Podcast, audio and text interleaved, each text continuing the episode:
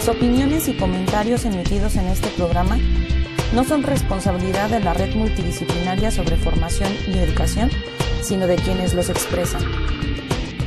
Bienvenidos a nuestra serie Contextos y Realidades de la Educación en México. Este es un espacio para la reflexión y comprensión de las problemáticas actuales de la formación y la educación. Permítame hacer una, unas este, reflexiones para poder introducir esta mesa. Bueno, quisiera iniciar planteando la siguiente pregunta. ¿Qué implica hablar de la pedagogía crítica? ¿O qué implica hablar desde la pedagogía crítica? Si quisiéramos rastrear los orígenes de la pedagogía crítica, sería quizás una tarea imposible o al menos muy complicada. Digo esto porque quizás desde que existen intenciones deliberadas de educar y formar, modos y formas de subjetivación, y esas intenciones deliberadas son aceptadas y se instituyen en un lugar y momento determinado, después, en algún punto posterior del tiempo, seguramente encontraremos oposiciones, disensiones y cambios en esas formas, en esas intenciones, en los preceptos que luego originarán nuevos esquemas, modelos o paradigmas. Ya sé que por los términos que estoy utilizando, contrario a lo que dije en el inicio de que no se pueden rastrear los orígenes, se podría inferir que estoy hablando de los tiempos modernos. Pero no olvidemos que muchos conceptos aparecen mucho después de su uso, de las significaciones o de sus manifestaciones. Y si en los tiempos premodernos no hablaban como tal de la crítica o de la institución o de la formación o de la globalización, hubo acciones o fenómenos que hoy podemos vincular a estos significantes. En fin, hablar de pedagogía crítica quizás implicaría hablar de esos momentos de ruptura con el orden, de pensamientos que fisuran el estado natural de las cosas, momentos en los que se disiente con lo establecido, ya sea por los límites de esas concepciones y las acciones que producen, o ya sea por los daños directos o colaterales que representan. Esto sería una primera reflexión. Ahora bien, como escuela del pensamiento, es durante la segunda mitad del siglo XX que la pedagogía crítica surge y tiene una gran efervescencia sobre todo en las últimas décadas del siglo. Y aunque ha tenido un transitorio declive, justamente hoy creo se hace imprescindible reivindicarla, no sin antes entender cuáles han sido las causas que han producido esa, erosión. En primer lugar, podemos mencionar que su génesis se dio en una época donde la modernidad y el capitalismo comenzaban una profunda transformación. En palabras de Bauman, sería en el el tránsito de la modernidad sólida a la modernidad líquida. Y si bien es cierto que esto ya lo advertía Freire, fundador de la pedagogía crítica, y la escuela norteamericana con Henry Giroux, Peter McLaren, Michael Apple, también es cierto que sus campos problemáticos y sus campos teóricos fueron construidos en función de esa época de control de las sociedades disciplinarias con sesgos totalitarios propios de la modernidad sólida, es decir, del capitalismo fordista y el estado del bienestar. A finales del siglo XX, con el advenimiento de la globalización neoliberal, las condiciones estructurales se han visto modificadas. La cultura, la economía política, sociedad entraron en su fase líquida e hipermoderna, como señala Gilles Lipovetsky, modificando los marcos de referencia, las condiciones objetivas, lo cual exige una nueva manera de comprensión de lo real. Entre los fenómenos más destacados de finales del siglo XX se encuentra la consolidación de megalópolis multiculturales, interraciales, por lo que la pedagogía crítica, al menos la norteamericana, dirigiría gran parte de su atención a aspectos como el pluralismo, la diversidad, la multiplicidad, la complejidad, lo fronterizo, lo multívoco, lo interdisciplinar, etc. Todos estos esfuerzos enfocados a la justicia social, la transformación de los modelos binarios, dicotómicos, heteronormativos, con los que se estructura la subjetividad y la sociedad. Emancipación o praxis serían categorías claves en esta perspectiva que pretende el estatus de movimiento social y contracultural, que busca la transformación del estado de las cosas. Hoy día muchos de esos aspectos siguen pendientes y en parte se debe a la erosión de la crítica como tal, pues ha perdido objeto y referencia. En la época pesada, no pasada, pesada de la modernidad y el capitalismo, la emancipación sería una de las finalidades del pensamiento crítico. Sin embargo, en la actualidad, en la época de la fluidez, donde se difunde la ilusión de la libertad total en todos los estratos sociales, acompañada de la creciente flexibilización institucional y empresarial, con modelos de gestión y liderazgo ya no rígidos como la administración científica, sino un una management democrático que tiene a su vez en sus últimas expresiones al coaching, en el que cada uno es líder, su propio jefe, el hacedor único de su propio éxito o fracaso, en una sociedad en donde cada quien tiene la libertad de decir, pensar y actuar como quiera, y que la imposibilidad de hacerlo recae en los hombros de cada individuo, en esta sociedad del consumo que pone al alcance de todos cualquier cosa con todas las facilidades para adquirirla, en este tiempo en donde los derechos humanos y la democracia son los discursos más difundidos en cualquier nivel de la sociedad, en este tiempo en el que cada quien se construye a sí mismo a la carta y existe un catálogo axiológico y espiritual para todos los gustos y aspiraciones, en este tiempo en el que cualquiera puede verter la opinión que sea sobre el tema que sea y que eso te convierte en un crítico, en esas condiciones donde todos somos críticos, me pregunto nuevamente, ¿qué implica hoy hablar de pedagogía crítica? ¿Qué implica mirar desde la pedagogía crítica? Les cedo la palabra a los invitados para que conozcamos la mirada de cada uno. Gracias. Adelante, doctor César Valdovinos. Gracias, Jorge. Primero, pues un gusto, un honor compartir con ustedes este espacio que, bueno, en términos concretos, yo creo que es un espacio que, que se da de manera adecuada en este momento en que tú planteas una, una reconstrucción de la propia categoría de pedagogía crítica, pero además creo que hay una reconstrucción articulada con la educación popular. Y en ese sentido, bueno, eh, en el caso de un servidor, como coordinador del Centro Sindical de Investigación e Innovación Educativa de la sección 18 de la CENTE, eh, plantearíamos esto, ¿no? unos rasgos a construir en este proceso que estamos viviendo, efectivamente, tanto la pedagogía crítica como la la educación popular eh, están viviendo en este siglo XXI un, un, fortalecimiento, una reestructuración epistemológica que es necesario discutirla. Y bueno, un honor estar con el doctor Luis Huerta eh, en este espacio, igual con ustedes, eh, compañeros que dieron esta posibilidad. Así que bueno, en esta idea de compartir algunos trazos que venimos haciendo, Además, bueno, en el Centro Internacional de Pensamiento Crítico Eduardo del Río Ríos hemos venido eh, confirmando una posibilidad de romper el cerco desde esto que llamamos el, paradigma del pensamiento crítico. Y en esto está inscrito tanto la educación popular como la pedagogía crítica. Y bueno, en estos primeros trazos o rasgos a construir en la pandemia y pospandemia, eh, creemos que la educación popular y la pedagogía crítica es un proceso colectivo mediante el cual los educadores y obviamente los pedagogos críticos llegan a convertirse en sujetos de lo que denominamos la criticidad, no como un espacio solamente de crítica, sino también de propuesta, de construcción de alguna alternativa o de algunas alternativas desde nuestros propios espacios, que ahora, bueno, el espacio se reduce a la confinación, aunque el propio movimiento de la CENTE a la que pertenezco, estamos ya rompiendo esta, esta situación y estamos movilizándonos en una reconstrucción incluso de los propios procesos de movilización. Y bueno, también en la historicidad. Creo que a todos, a todos los que estamos acá, nos dio un reseteo. El reseteo que vivimos a partir del COVID nos transformó, nos cambió, nos modificó la vida que, que teníamos ya en un status quo, en una forma incluso académica de entender esto de la pedagogía crítica. Y esta nueva forma de historicidad nos compromete o nos, o nos compete hacia otra mirada distinta.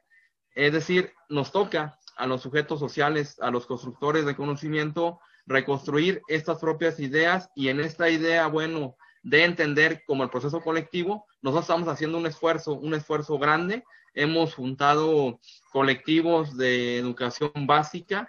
En cada uno de los niveles de educación básica tenemos colectivos que están reconstruyendo eh, propuestas educativas emergentes en un plan que constituimos a partir de que el gobierno federal implementó su propuesta de telecracia, nosotros definimos que teníamos que caminar por otros bordes y por otros tramos, ¿no?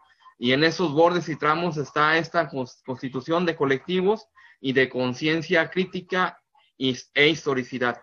Y bueno, en esta idea de, de, ampliar los rasgos a construir de la educación popular y la pedagogía crítica, creemos que las dos son una práctica política social que se lleva a cabo en un contexto donde hay una intencionalidad. ¿Cuál es la intencionalidad concreta de la pedagogía crítica de educación popular?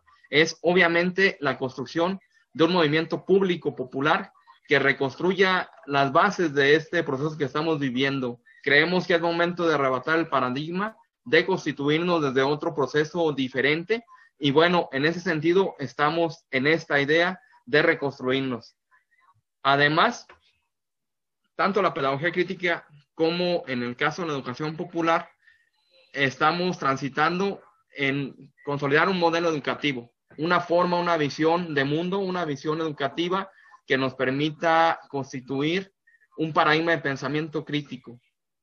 Este paradigma de pensamiento crítico necesita, procura que sean los sectores sociales los que tomen conciencia de su realidad y necesitamos fomentar la organización y la participación popular y eso es lo que estamos haciendo en este momento de manera muy fuerte en la sección 18. No obstante, el confinamiento, hemos logrado, como decía hace rato, constituir colectivos. Eh, en el caso, por ejemplo, tenemos un colectivo, ahorita trabajando en este mismo momento que estamos en el webinar, está un, un colectivo de educación inicial trabajando una propuesta que se llama Pedagogía Violeta o un círculo de estudio sobre el asunto del feminismo muy necesario en estos tiempos y sobre todo desde la apertura que tiene y que tiene que dar el propio proceso de la pedagogía crítica y obviamente de la educación popular. En ese sentido, bueno, este colectivo está trabajando estos procesos, otros colectivos están trabajando estos procesos. En el caso, por ejemplo, de los colectivos que tenemos de primer y segundo grado de primaria, están constituyendo una propuesta alternativa de desarrollo lingüístico integral que plantea un, un refuncionamiento desde la perspectiva crítica de las propias nociones que nos han vendido de las neurociencias, es decir, construir pensamiento crítico desde abajo, desde la izquierda, pero en colectivo. Y en esta idea, bueno, eh, tenemos que, y es una obligación de los colectivos y de un servidor como parte eh, responsable del Centro Sindical de Investigación y Educación Educativa de la sección 18, hacer una lectura crítica de lo que está sucediendo. Este, hay que cuestionar de manera muy fuerte el papel que ha jugado la escuela, qué, qué papel ha jugado la escuela en este momento, si incluso este tránsito obligado que nos han llevado de la educación presencial a la educación eh, virtual, está también en juego la propia vida, la supervivencia de lo que conocemos como escuela, su institución, su forma, su contenido, y estamos reconstruyendo otra propuesta y en ese sentido, bueno, creo que es necesario empezar a discutirlo, ¿no? En términos de, de una práctica política, nosotros no negamos que la pedagogía crítica, primero, antes que nada, es una intencionalidad. Una intencionalidad política que define los rasgos, hace una crítica a ese modelo educativo eh, que viene dominando entre la primera, segunda y tercera revolución industrial y que la cuarta se quiere imponer de, de una manera mucho más fuerte desde la virtualidad. Nosotros creemos que hay otras formas, otras opciones posibles y que se están construyendo y reconstruyendo a través de América Latina. No negamos las plataformas, en ellas estamos ahorita trabajando. Creo que lo importante, lo interesante de las plataformas es crear contenido crítico, es crear otras formas, miradas y darle la voz a los que luego se les niega la voz. Y en ese sentido creo que es importante fomentar desde estos espacios la organización y la participación comunitaria, popular, necesaria eh, y sobre todo, miren, nosotros vamos a hacer un proceso, estamos buscando articular con varios referentes de varios estados del país y con otros eh, referentes latinoamericanos, un espacio donde les demos voces a, a, los niños, que sean los niños los que nos digan qué está pasando en este confinamiento, qué está sucediendo con las propuestas incluso de educación, que en el caso, por ejemplo, de la sección 18 de Michoacán de la CENTE, estamos desarrollando, como decía hace rato, procesos alternativos, pero por otro lado tienen procesos de la telecracia y otros procesos. ¿Qué está pasando con eso? ¿Cómo están viviendo los niños estas situaciones? Y sobre todo, ¿qué subjetividades se están construyendo a partir de esta pandemia? Y por eso, bueno, creemos que es necesario reconsolidar, reconstituir un sujeto histórico este sujeto histórico se construye a cada paso, no puede ser una intencionalidad así a, decir eh, de manera narrativa, sino en los hechos. Este sujeto histórico tiene que consolidar una nueva forma. Eh, yo le decía a mis estudiantes de maestría en, en, la UPN y estudiantes de licenciatura, cuando nos dicen que estamos viendo otra normalidad o una nueva normalidad, es decir, esa normalidad, ¿quién la constituye? ¿La constituye el Estado o la constituimos los sujetos que estamos en la realidad? Y entonces le toca a los sujetos que estamos en la realidad constituir propuestas de pedagogía crítica como es esto que estamos haciendo aquí. Bueno, además de este sujeto histórico, hay que tener una convicción muy clara heredada de Freire y de nuestros próceres de la educación popular y la pedagogía crítica. Hace rato tú haces un balance de cómo inició la pedagogía crítica pero también la educación popular inició desde, desde el propio Simón Rodríguez, que planteó una forma distinta de educar a nivel latinoamericano y desde Latinoamérica para el mundo, e igual como en México lo hizo en su momento José María Morelos, con los sentimientos de la nación que plantean una forma distinta, donde todos tendríamos las posibilidades igualitarias para transitar a la construcción de este sujeto social del que hablamos. Y eh, en el caso, por ejemplo, de José Martí, que realizó todo un proceso eh, de identidad conocido y transitado en Cuba y que se ha heredado para, para todos los países latinoamericanos. Así que bueno, son rasgos comunes, pero la identificación central eh, en Latinoamérica de la pedagogía crítica y la educación popular tiene que ser Pablo Freire.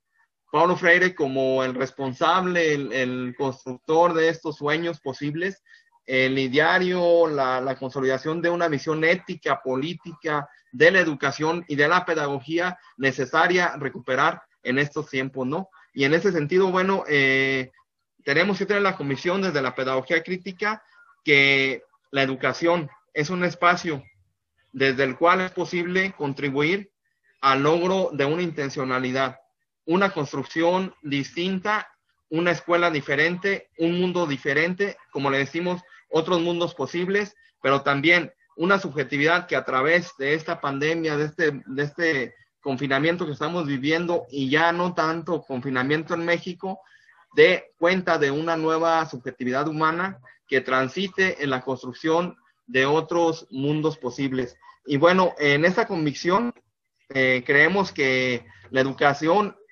es un espacio para generar y construir nuevas propuestas metodológicas estas nuevas propuestas metodológicas eh, parten desde una visión de, de investigación, acción participativa, pero también de sistematización de nuestras experiencias pedagógicas y además de construcción teórica desde las visiones dialécticas constructivas y transdisciplinarias. Así que hay un bagaje interesante de procesos investigativos que se desarrollan al calor de la pedagogía crítica y de la educación popular. Y entonces estamos en un afán muy grande, necesario, de dialogar de los saberes, de, construir metodologías dialógicas, participativas y activas. Incluso la pregunta sería, ¿y ahora cómo podemos investigar? Tenemos que seguir investigando desde nuestra perspectiva crítica en los espacios que podamos presenciales, pero sobre todo en estos espacios virtuales que también nos dan una posibilidad de construir alternativa investigativa y pedagógica. En ese sentido, bueno, eh, la educación popular y la pedagogía crítica, lo remarco, no son ni pueden ser un espacio disciplinario.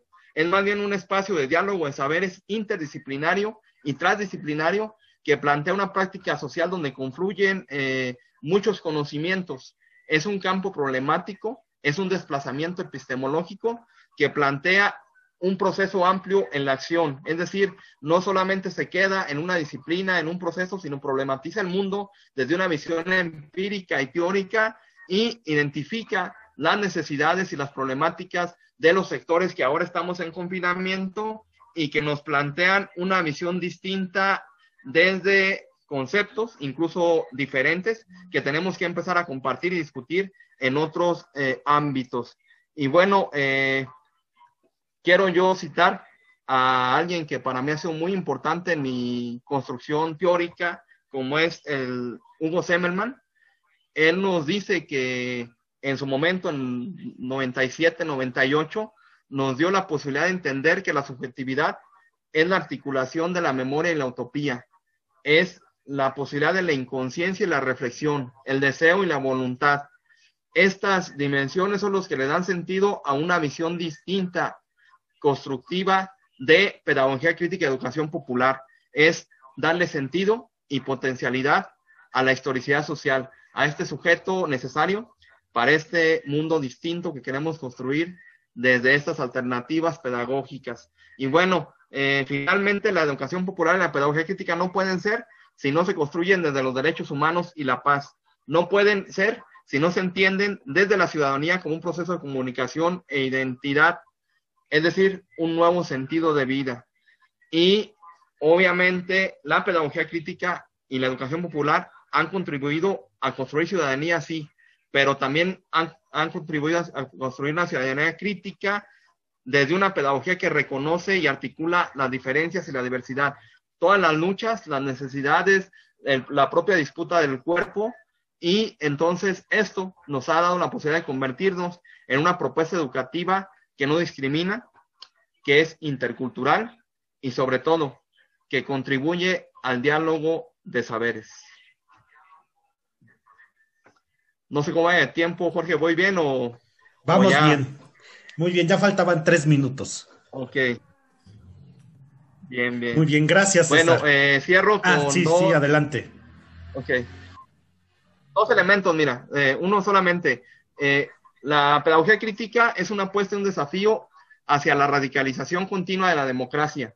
En estos tiempos en que la democracia parece ser una democracia virtual arrebatada por los poderes fácticos, creemos que esta pedagogía crítica y esta, esta forma distinta de entender la educación es construir un horizonte de alteridad, es decir, una democracia protagónica que vaya más allá de lo establecido, de los límites de la normalidad y lo oficial. Es construir otras prácticas distintas, democráticas, que nos den la posibilidad de reconstrucción de nuestros propios procesos identitarios y comunitarios.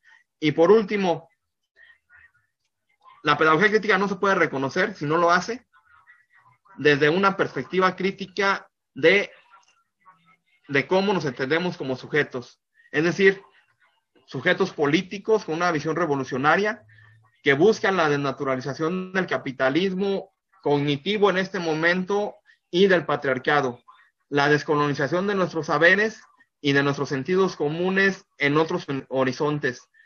Se trata de construir un proyecto político donde puedan interferir, articularse todas las distintas formas de entender esto que es la educación popular y la pedagogía crítica y estos ángulos posibles nos den la posibilidad de, como lo decimos siempre, que, cerramos un espacio, que sea desde abajo, desde la izquierda, con el corazón latiendo, es como se construye pedagogía crítica y educación popular. Gracias, Jorge. Sí, muchas gracias. Eh, quiero compartir la pantalla con una presentación que organicé para ir señalando algunas ideas y ajustarme al tiempo. Generalmente cuando empiezo a hablar, como soy cuenta cuentos, se me, se me va el tiempo, ¿no? Pero en esta presentación voy a tratar de enfocarme en, conceptos eh, que para mí ahorita son fundamentales de la pedagogía crítica, pero también mencionar algunas ideas que se conectan con la cuestión de la práctica y de las escuelas, ¿no? Eh, y, y, algo que ha estado pasando ya desde hace un cierto número de años es que yo diría que desde el 2012, 2011, que hemos estado empujando eh, a que no se quede en, singular la idea de la pedagogía crítica, ¿no? Eh, no podemos seguir hablando de la pedagogía crítica como si existiera una sola versión de la misma. ¿no? Es necesario plantearnos la visión desde las pedagogías críticas, porque aun y cuando tenga un nombre en singular, no es un conjunto de ideas integradas, entretejidas, homogéneas, ¿no? Y, nada más como para, para dar una, una, idea de lo que ha estado pasando en los últimos tiempos. Yo entiendo la idea del singular porque desde que se empezó a manejar la noción de la pedagogía crítica en singular, eh, fueron en algunos trabajos que Henry Giroux publicó y trabajó junto con Roger Simon, un, un profesor de Canadá muy, muy interesante. Y él traía una propuesta que le llamaba Teaching Against the Grain, que quiere decir como enseñar en contracorriente o contra la corriente. Y cuando empezó a trabajar con Henry Giroux, llegaron a, acuñar el concepto de pedagogía crítica, pero estaban pensando en ese proceso de enseñar contra la corriente y empezaron a llamarle pedagogía crítica, ¿no? Y, en inglés se, se, denomina así en singular, pero hemos estado empujando ya desde hace un buen número de años a, algunos de los colegas que han estado produciendo y, algo que me, que me da mucho gusto y les voy a compartir nada más una imagen rápidamente. Este texto se acaba de publicar en marzo 2020. Y, y, algo que a nosotros nos llega, eh, yo no sé si ustedes pueden dar cuenta que hablamos de la pedagogía crítica porque hablamos de Peter McLaren, hablamos de Henry Giroux, hablamos de, Michael Apple, y son autores que escriben en inglés, que viven en Estados Unidos y que cuando sus producciones se publican, eh, se tratan de, traducir, ahora es en menos tiempo, y se vende a Latinoamérica. Entonces, por eso nos llegó en singular como Critical Pedagogy. Pero este manual eh, eh, se acaba de publicar, les digo, en marzo de este año.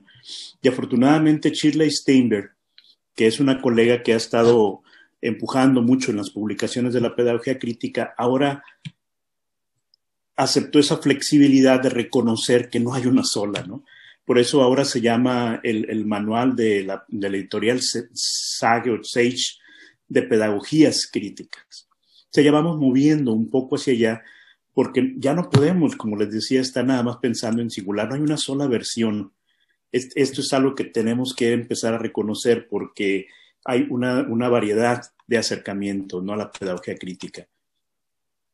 Sin embargo, el compromiso de apoyar el desarrollo de la conciencia crítica de las personas que son y han sido históricamente marginadas, de erradicar cualquier tipo de discriminación y exclusión, así como transformar las condiciones de desigualdad e injusticia social, se intenta lograr en enfoques muy diversos. Por ejemplo, la pedagogía feminista, eh, pedagogía con enfoque marxista, eh, gente desde la autoetnografía ha estado haciendo pedagogía crítica, gente desde la investigación-acción ha estado haciendo pedagogía crítica, porque finalmente aun y cuando la pedagogía o las pedagogías críticas no es un cuerpo homogéneo, integrado de un mismo grupo de ideas, al menos hay dos o tres objetivos fundamentales para los que hacen pedagogía crítica, que son estos tres que yo enuncié aquí. El apoyo a la conciencia crítica, que va en el sentido de lo que Freire llamaba la humanización o el llegar a ser más eh, de, de, los sujetos que entran en interacción contigo en la, relación educativa, de, erradicar cualquier tipo de discriminación y exclusión y esa transformación de las condiciones de igualdad, desigualdad e injusticia social, que es donde después de llegar a la conciencia crítica y tu lugar en, la historia, que reconozcas tu lugar en la historia, te mueves hacia la acción de transformar. Y esto debe abrir las posibilidades para que las diferentes posiciones de la pedagogía crítica o las pedagogías críticas valoren la diversidad de experiencias críticas que se desarrollan en los salones de clases, aún y cuando los y las profesoras que las desarrollen no las, no las lleven a cabo desde un enfoque específico. He tenido oportunidad de conocer maestros, maestras en muchas partes que hacen un trabajo crítico, pero no tienen una visión teórica o un fundamento teórico que te hablen con un cierto nivel de elocuencia, pero que lo hacen con esa conexión de, de, la rabia por la injusticia que están viviendo sus estudiantes, ¿no? En ese sentido, tenemos también que reconocer, ojalá que lleguemos a que reconozcamos que no todas las prácticas críticas se deben realizar perdón, ahí hay un, error, dice realizar, realizar, me faltó la I, desde una perspectiva marxista o de lucha de clases, por ejemplo, o si se realizan desde una visión autoetnográfica, se descalifiquen porque no son marxistas, ¿no? Y, esto lo he vivido con colegas que hacen autoetnografía crítica y algunos les dicen, ah, pero pues, esto no habla ni de Gramsci, ni de... Pero finalmente están atacando, están enfocándose en tratar de, de resolver o de enfrentar esos tres grandes objetivos que les mencionaba. ¿no? en el otro ejemplo, en otro caso, pudiéramos pensar de maestros, maestras que están en los salones de clase y cuando me han preguntado, y siempre si yo voy a hacer algo crítico, tengo que hablar de Marx y de la lucha de clases, pues no necesariamente. Dicen, ah, es que me han dicho que todo tiene que llevar a la revolución y, a lo mejor yo todavía no estoy en ese nivel.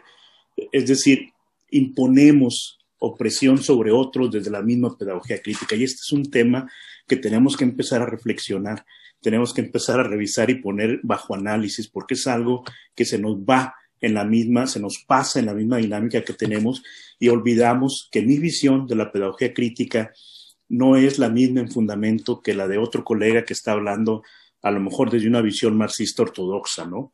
Y, yo pensando en mi visión con una eh, integración de una visión freiriana, con un marxismo humanista eh, de Raya Dunayevskaya, y hago ahí combinaciones, ¿no? Entonces, son, diferentes, pero lo fundamental para mí es que pensemos en los tres objetivos fundamentales de la pedagogía crítica.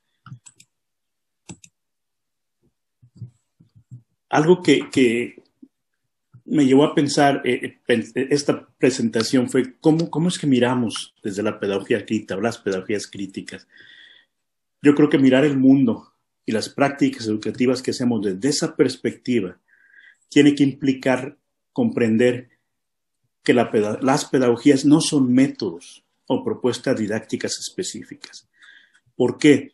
Porque muchas veces pensamos que por llamarle pedagogía nos lleva la memoria a esos documentos históricos, ¿no? De a lo mejor del Arroyo o de Ricardo Nassif, eh, cuando escribían sobre que la pedagogía era una disciplina y nos metimos a ese, en esa eh, discusión inacabable de que si era pedagogía o ciencias de la educación y todo eso, ¿no?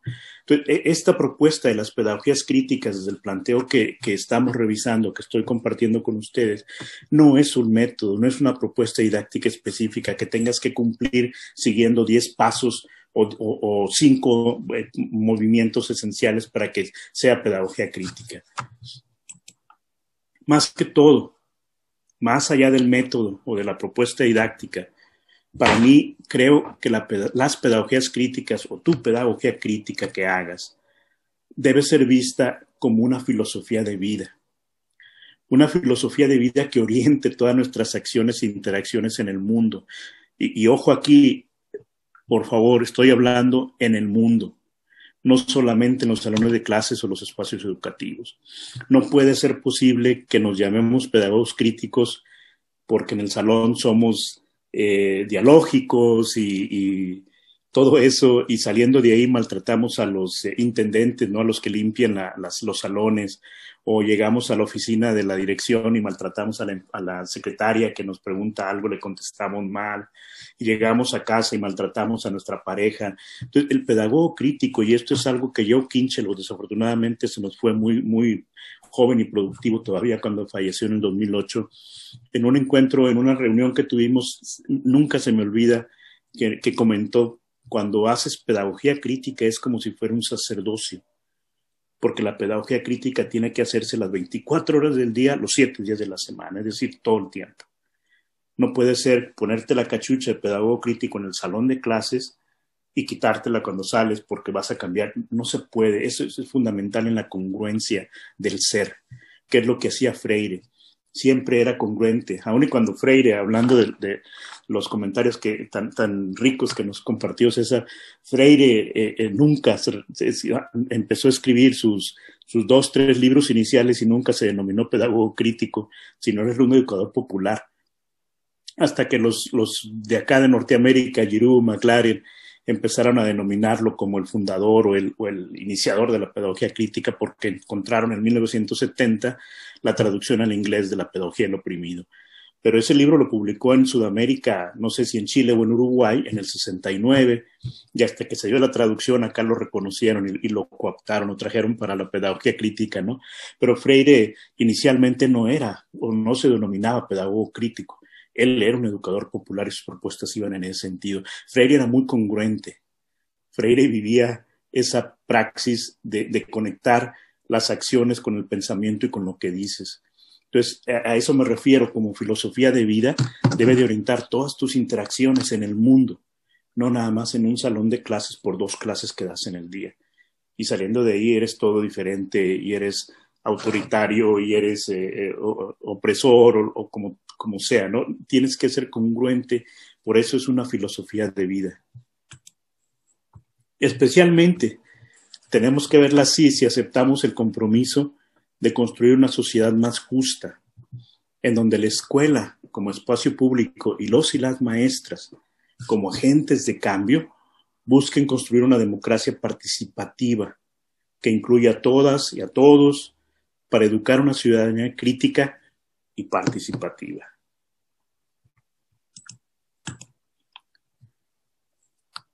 Y, y, pensando en esa visión, ¿cómo se da el desarrollo de la pedagogía crítica o de las pedagogías críticas en las aulas?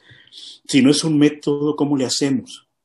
Entonces, por ahí mi planteo es que la aplicación el desarrollo de tu propuesta pedagógica crítica depende de tu contexto en el que cada uno está, en el que cada uno, cada una de las maestras trabajen. Pero asimismo, de su posicionamiento ideológico y su compromiso con el mundo. No podemos esperar que todos y todas hagan la pedagogía crítica o su pedagogía crítica de la misma manera, porque estaríamos estandarizando los procesos y acabaríamos con la pedagogía crítica o las pedagogías críticas por sí mismas, ¿no? Entonces depende de ti, en tu contexto, pero tu compromiso ideológico y con el mundo. Si no estás con esos tres objetivos, es complicado que puedas eh, aceptar el reto o, el, el, compromiso de ser un pedagogo crítico, de ser una pedagoga crítica. Y los compromisos van a diferentes niveles. Tampoco hay que pensar que todos y todas los que quieren eh, engancharse en hacer un trabajo crítico lo tienen que hacer de la misma manera. Es un proceso que se va dando gradualmente. Eh, en una de las clases que enseño en, un instituto de pedagogía crítica que está ubicado en Chihuahua, México, algunas de las compañeras me decían, de las estudiantes me comentaban que era, complicado hacerlo todo de, un, de una vez, no se puede. No porque tomas una clase o un taller de pedagogía crítica y eres pedagogo crítico lo vas a hacer, no funciona de esa manera. Lo estamos, este, le estamos quitando el sentido al proceso de, de, crecimiento. La pedagogía crítica para mí lleva la línea que Pablo Freire marcaba, ¿no? En el, en el ser más. Tienes que ser consciente de ti en tu mundo, en tu realidad, para poder vivir en ese ser más y llegar a humanizarte. Uno de mis compañeros estudiantes me decía, y nos falta llegar al ser nosotros. Ese es el paso posterior cuando aplicas la praxis. Pero eso es lo que tiene eh, el, eh, la noción freiriana. No puede ser que porque tomaste un curso y te hiciste consciente de tu realidad, ya vas a hacer la praxis de la pedagogía crítica. Es un proceso que se va desarrollando gradualmente y a muchos nos pasó que las primeras ocasiones nos falló y tuvimos que seguir intentando. Si tienes el compromiso, lo tienes que seguir intentando, tienes que seguir tomando los riesgos que esto implica. Eh, entonces, si los maestros y las maestras en estos tiempos que vivimos de políticas neoliberales, que yo diría son salvajes, son inhumanas y están acabando con nosotros y nuestro mundo, entonces, debemos siempre considerar que el currículo de la escuela, el plan de estudios que nos llega, es una propuesta, pero esa propuesta tiene que ser transformada en la práctica de tu salón de clases, en tu práctica pedagógica, la tienes que modificar para llevar a los estudiantes a una comprensión crítica de la sociedad, pero al mismo tiempo una comprensión de su papel en la misma. Ejemplos de, trabajo que hago aquí con mis estudiantes en la universidad donde enseño, eh, me, ponen eh, eh, tareas, planes de clase que son tareas muy mecánicas y, les pregunto, ¿y cómo metes lo crítico aquí? Pues es que no sé cómo meter lo crítico. Entonces hay que hacer a los alumnos conscientes de la sociedad y de su papel en la misma, pero lo primero es que el profesor y la profesora se integren en esa dinámica también de aprender. Eh, y, hemos tenido muchos ejemplos desde enseñanza de las matemáticas que lleva a discusiones eh, significativas en cuanto a la economía del país y de los servicios que tienen aquí los padres de familia, porque no sé si ustedes eh, hayan escuchado, pero aquí en este país, que es del primer mundo, el más rico del mundo, como se denomina, tenemos más de 80 millones, casi 80 millones de personas que no tienen servicio médico, por ejemplo. Hablando del más desarrollado del mundo del primer, de un país de primer mundo, ¿no? Yo creo que este país se ha tercermundializado, como dijo McLaren hace unos años atrás, en una de las conversaciones que tuvimos sobre la cuestión económica que está pasando en este momento en el país, ¿no? Pero, pero eh, aquí cambiar eso eh, es más complicado porque los estudiantes han sido educados en una dinámica desde que están en la primaria a un tipo de enseñanza desconectada del ser, desconectada de la solidaridad, desconectada con esa conciencia histórica. Entonces, mis estudiantes que están ahorita en unas clases de maestría o en unas clases de licenciatura, ellos fueron educados en el sistema desde el 2000 más o menos, cuando ya todo el sistema estandarizado de Bush empezó a funcionar. Entonces, en, nuestros países, en, México, por ejemplo, tenemos un poco más de flexibilidad y a mí me, llama mucho la atención, me gusta mucho el esfuerzo que, por ejemplo, el, grupo con, César, el Michoacán, la coordinadora, están haciendo en, en analizar la propuesta educativa o elaborarla de manera diferente. Los y las maestras tenemos el compromiso de develar la realidad que construye la sociedad neoliberal como pantallas de humo para que no veamos lo que se esconde detrás de las mismas. A veces no nos damos ni cuenta, pero, pero lo construyen sutilmente para que tu atención se desvíe hacia otros lados y no hacia lo que es la esencia del problema. ¿no? En otros momentos he hablado de, de, una propuesta que estoy escribiendo que se llama la pedagogía del iceberg, porque eso es el ir abajo, no el ir a la, esencia de las cosas. Abajo del iceberg, la puntita es un 15%, pero el 85% de la masa del hielo está bajo el agua, ¿no? Por ejemplo, yo recuerdo hace ya un buen número de años, no recuerdo ni, qué año fue, eh, les pido una disculpa por eso. En Oaxaca estaban las protestas y me acuerdo que en ese tiempo estaba un, un periodista en Televisa, un locutor en Televisa, eh, Joaquín López Dóriga, y cuando estaban las protestas de los maestros en Oaxaca, siempre empezaba el noticiero de la noche que tiene mayor audiencia, que tenía mayor audiencia nacional, no sé si lo sigan haciendo ya, todavía digo, eh, y, Joaquín López Dóriga empezaba el noticiero y decía, eh, 30 días sin que sus niños tengan clases, 50 días en que eh, los maestros eh, no están educando a tu hijo, alguna cosa así. Siempre empezaba de esa manera y todos los reportes eran negativos, pero no hubo ni un solo día de esos que él fue enunciando, contabilizando, que él explicara por qué los maestros estaban en lucha.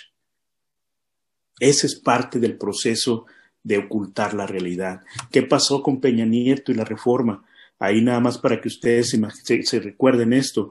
Eh, empezaron los cuestionamientos, empezaron muchos comerciales de que los maestros estaban mal, que eran, la, parte mala, ¿no? eran los malos de la película. Empezaron a haber muchas críticas, cuestionamientos, cualquier cosa que hacían los maestros en la marcha era exhibido como lo peor de lo peor. Y luego el que quería ser secretario de Educación hizo una película que le llamó de panzazo y se exhibió en cines y mucha gente lo vio y mucha gente salía y decía, sí es cierto, los profes son bien, huevas, ¿no? no quieren trabajar no se quieren evaluar y todo eso. Entonces se van creando situaciones que aparentemente no están conectadas, pero están entretejidas como estrategias que el sistema, la sociedad está haciendo para que la, la percepción social que tengamos sobre ciertos eh, eh, eventos la aceptemos como dada ya. Así es, así debe de ser. Entonces, eso es lo que nosotros tenemos que hacer en esa educación eh, que damos a los niños cuando transformamos el contenido o lo enseñamos desde una visión crítica, enseñarles a que desbaraten, que deconstruyan esas versiones de la realidad ocultada para que ellos la develen, para que ellos entiendan por qué están pasando las cosas y qué pueden hacer ellos mismos en su contexto. Los y las educadoras críticas debemos desenmascarar las intenciones del neoliberalismo educativo y educar a la población de los efectos devastadores de las mismas. Por eso es tan importante lo que están haciendo colegas en muchos estados, pero yo creo que principalmente Michoacán y Oaxaca. Eh, no recuerdo si hay otro estado que esté así tan combativo, pero por eso debemos decir que las y los pedagogos críticos no solamente educan en las aulas de clase, sino más allá de las escuelas, en las comunidades, en las plazas, en las marchas. Quisiera eh, cerrar esta, esta presentación eh, señalando un punto que a mí me parece fundamental y en el que nos hemos atorado por muchos años todavía. Las pedagogías críticas enfrentan serios desafíos en estos tiempos neoliberales. Eh, eso es normal si lo ves desde la visión crítica.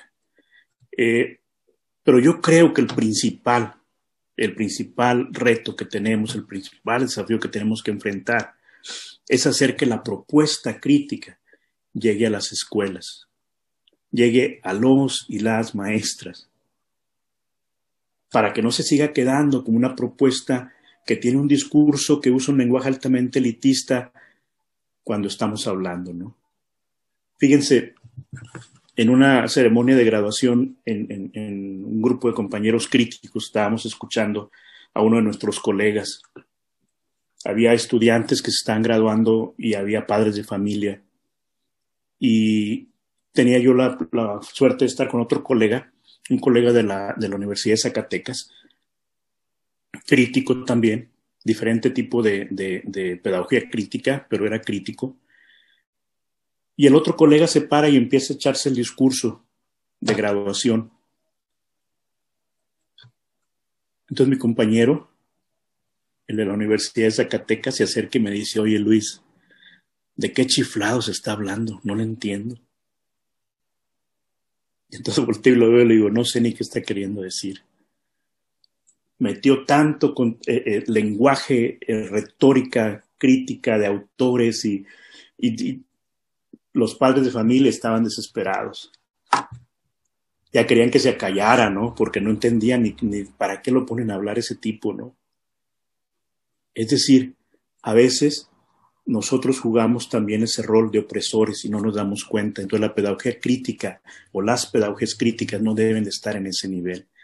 El propósito fundamental es que la pedagogía crítica o las pedagogías críticas ayuden a guiar, apoyar a los maestros en el aula para que entiendan el rol o el papel que ellos deben de jugar en esta lucha contra el sistema neoliberal que tenemos tan inhumano en este momento. Pero si nosotros nos seguimos manteniendo en usar una retórica altamente elitista, vamos a seguir empujando a los profes lejos de la visión de la pedagogía crítica. Perdemos el sentido. Yo creo que ese es el reto más grande que tenemos, es un reto interno que como disciplina o como campo de estudio como propuesta ah, pedagógica alternativa tenemos que ponernos a reflexionar. No podemos seguir eh, siendo en ese sentido excluyentes. Si ustedes van y se ponen a hablar con profes en las escuelas y le hablan desde la hegemonía y, todo ese tipo de discurso que usamos generalmente, este, es que tu subjetivización y el profe, ¿de qué está hablando este tipo? No, no quiero decir que con esto tengamos que hacer simplista la pedagogía crítica, pero sí tenemos que hacerla accesible. Tenemos que conectarla, tender puentes con la práctica concreta que los profes hacen. Y ese es el reto fundamental. Yo creo que, y eso nos ha pasado a muchos de mis colegas, algunos colegas que, he encontrado en el camino, no digo todos, pero algunos, que por eh, tener un doctorado y conocer la teoría, eh, eh, me parece que están subidos en, dos, tres ladrillitos y, desde ahí están hablando y se marean muy fácil, ¿no? ¿Cómo hacer para que podamos llegar a los profes? Si queremos cambiar la sociedad, ¿cómo le vamos a hacer para que este discurso crítico de develar esa realidad que nos, no nos permite ver las intenciones nefastas de este sistema neoliberal sea entendido? Tenemos que tender esos puentes y creo que ese es el reto más significativo que tenemos en este momento. Gracias. Bueno, muchas gracias. Este, voy a plantearles algunas preguntas que extraje de, sus ponencias. Eh, primero al doctor César Valdovinos. Eh, me llamó mucho la atención eh, estas ideas sobre lo del sujeto histórico. Es una idea que de alguna manera, pues podría es análoga a lo que, por ejemplo, plantearía Marx, ¿no? Sobre el sujeto histórico. Y bueno, específicamente y hablando de esta retraducción justamente para, la, para las personas que están iniciando en las prácticas pedagógicas, que están estudiando las carreras de pedagogía o para maestros que ya están en, en sus labores, ¿cómo serían las características que tendría que tener este sujeto histórico? Ya eh, usted nos había mencionado cuestiones de la conciencia, la capacidad de entender, eh, posicionarse de manera alterna a la realidad. Y bueno, pues entonces, ¿qué, ¿a qué se refiere con esas formas alternativas? Digamos de esta otra manera, ¿qué condiciones objetivas se vincularían a esta construcción del, de este sujeto histórico? Además, qué cosas del discurso dominante, del, discurso, digamos así, oficial, qué cosas del discurso oficial eh, que promueven ciertas prácticas, que tienen un estilo de subjetivación. Ahorita que mencionaba el doctor Luis Huerta que, de momento este tipo de palabras eh, rebasan ciertos ámbitos, digamos, qué tipo de formación de los sujetos eh, que promueve el sistema, tendríamos que oponernos desde esta pedagogía crítica que usted nos plantea. Eso serían las primeras preguntas que yo me gustaría plantearle. Y bueno, pues al doctor Luis Huerta, eh, me parece muy interesante esta idea de que la crítica se debe de extender más allá de los límites de esto que comúnmente se enfrasca en lo que es derecha e izquierda, no porque sea eh, en, algún momento dado puede ser reductivo porque puede caer en la ideologización como tal. Entonces, la crítica puede, más, más bien tiene, no, no, no, no, necesariamente tendría que tener un color como tal, sino tendría que ser una, esta posibilidad que planteaba César Valdovinos de mundos distintos, mundos alternativos. Entonces, esta, esta idea me parece muy importante pero bueno, igual de la misma manera, ¿no? ¿Cuáles son esas condiciones objetivas o qué dimensiones de la realidad? Hablando de que no, es, no hay una pedagogía crítica, sino de que hay pedagogías críticas, podrían dirigir todos sus esfuerzos, estas pedagogías críticas para atacar directamente. ¿Sí? O sea, ¿cuáles son estas situaciones, circunstancias históricas actuales que conllevan o llevan a las personas a posicionarse en otras perspectivas o buscar otras perspectivas.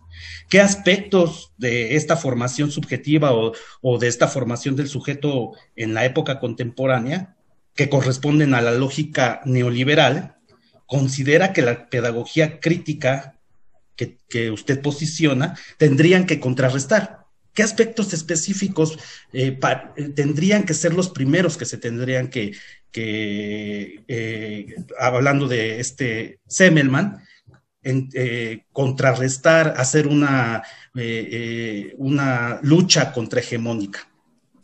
Las preguntas van para los dos, para los dos, los dos ponentes. En 1847, más o menos, en Yucatán, este, posterior o más o menos en el mismo momento en que estaban buscando su independencia como nación soberana del, gobierno de México, surgió una guerra de castas, ¿no?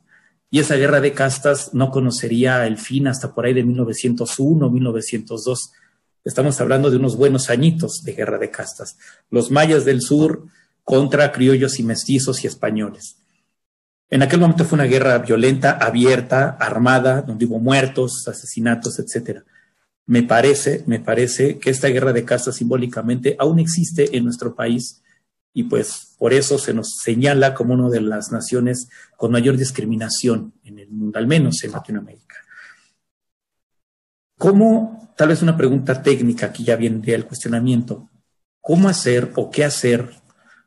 ¿Hay posibilidad desde la pedagogía crítica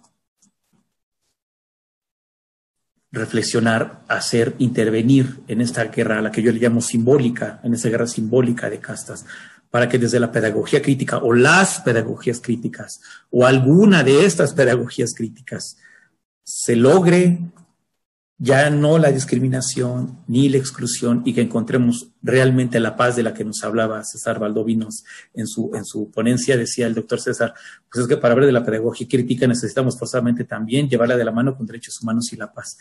Espero haber sido claro con la pregunta. Y una segunda pregunta, intentando ser críticos de la misma pedagogía crítica, ¿qué le ha faltado a la pedagogía crítica o a las pedagogías críticas? De qué pie estarán cojeando o han cojeado para que el mundo no sea tan diferente este, o, no se hayan dado esos cambios tan significativos como se han planteado en el discurso académico de la pedagogía crítica. ¿Qué posibilidades hay o qué, sí, vamos, qué posibilidades concretas hay de poder como tender puentes, ¿no?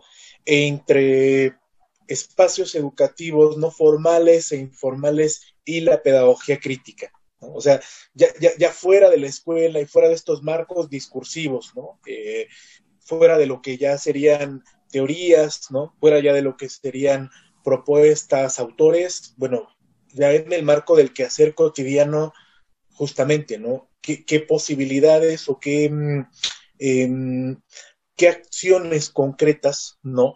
Eh, estamos, que bueno, sé que hay cantidad, ¿no? Pero desde la perspectiva de ustedes, ¿no? Que ya tienen una, una trayectoria, una experiencia, eh, digamos, ¿qué acciones concretas ven posibles en el marco de este de la realización de una pedagogía crítica en el marco ya de, del accionar cotidiano, ¿no? Sería más o menos por ahí donde estaría este donde estaría dirigiendo la pregunta. Espero haber sido eh, correcto en el planteamiento. Es que hay, como una idea eje en las tres preguntas eh, que me, a lo mejor eh, creo que puedo plantearlo como para dar un poco respuesta a las tres partes, ¿no? Las tres preguntas. por un lado, lo, de las castas y, el comentario de, de, Omar me parece muy cierto. Todavía no tenemos conciencia en nuestro país, en México, cómo somos, cómo estamos discriminando. Nos asombramos de la discriminación que hay acá en este, en, este lado de la frontera, pero cuando tú volteas a México, como que nadie es, este, tenemos amnesia, ¿no?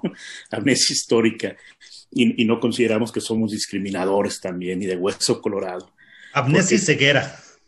También, porque discriminamos por clase, por raza, por género, por, por ah, eh, como luces físicamente, etcétera, ¿no? Y, somos terribles, pero no tenemos esa conciencia.